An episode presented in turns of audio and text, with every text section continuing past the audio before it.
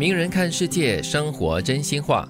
著名艺人黄渤说：“混好了，身边都是好人。”啊，所以另外一句话就是混坏了，身边都是坏人了。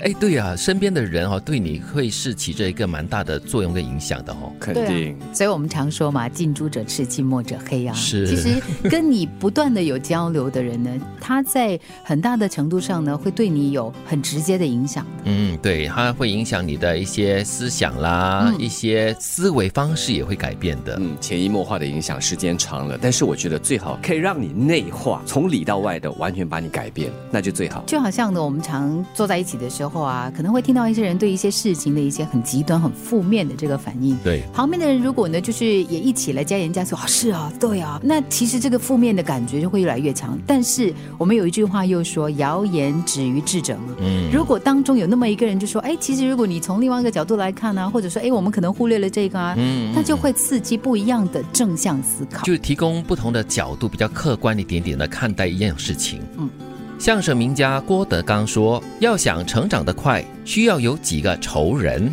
”反面教材好像更有效，对吗？啊，仇人嘞，他会被刺激。哎，对，他会激励你，呃，走向一个更强的自己的路线。因为你会想要。保护你自己了，嗯，而且或者你要证明你自己，你不是那么容易被欺负的。OK，仇人嘛，就是他给你坎坷路走，路走的越冤家，对，路走的越坎坷越辛苦，其实你的这个成长的速度就越快啊，你的韧性就因此而培养起来了哈。所以这句郭德纲就是乍听之下你会觉得很搞笑，哎，但是哎细想一下哈，还是有它的道理的。转个面来看一下，然后对你的仇人的恨少一点，或许可以生那么。一点点的感恩，嗯，其实不要用在仇人上面呢，我们用在生活当中。有的时候我们面对不同的这个挑战的时候，你就不要觉得说，哎呦，我真的运气不好啊，什么什么什么。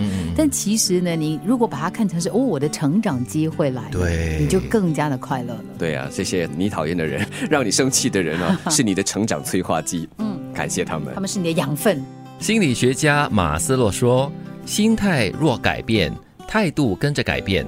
态度若改变，习惯跟着改变；习惯改变，性格跟着改变；性格改变，人生就跟着改变。好像绕口令。所以追根究底，心态对，而且是环环相扣的，从心态开始。哎，让我想起刚刚上一句啊，就是我讲说，就是让你成长的人，他可能让你觉得很痛苦，可是他是你养分。其实你可以从另外一个角度来看，他是你生命当中的肥料，肥料 都是排泄物，肥料都是屎，它是屎嘛，对不对？虽然你一听就想就哇，这个屎来的，但实际上你想到它是你的肥料的话，你会发现你可以茁壮成长。对，你看一切是从心态开始，你怎么看？看待这个这个屎嘞，对，那个心态很重要。你又来给我施肥了，谢谢你。哎，对，所以其实你看啊，从心态开始改变，你的态度就会改变了。你的态度一改变的话呢，你的生活习惯也会跟着改变。那你生活习惯如果一旦走向好的方向去的话呢，你的性格也会跟着变好。性格变好了过后呢，人生就从此变得好了。所以真的是环环相扣的。嗯，我只是在想这个顺序重不重要在这里，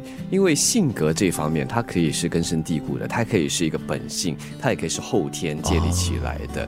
所以是习惯变成性格，还是性格变成习惯，还是习惯改变心态，又或者是从态度也开始改变？所以我感觉像从心开始，其实你的心，你的念头是第一个。你的念头对了，他就会走向一个正向积极的方向。哎，但是德明说的也对嘞，如果你的念头是对的，但是你的性格是那种顽固不宁的话，哈，你很难改变一些东西的，也是。所以可能心态还是它的根源嘛。对。但是心态改变的话，慢慢慢慢的从态度啊，从性格啊，从习惯啊并行开始，并行的调整，或许呢就是它的一个顺序吧。所以很多人跟你讲吗？我以前不是这样的，后来我想哦，哦，这样这样这样这样，然后我。就改变了啊，所以是从心态来改变的性格了哈。著名艺人黄渤说：“混好了，身边都是好人。”相声名家郭德纲说：“要想成长得快，需要有几个仇人。”心理学家马斯洛说：“心态若改变，态度跟着改变；态度若改变，习惯跟着改变；习惯改变，性格跟着改变；性格改变，人生就跟着改变。”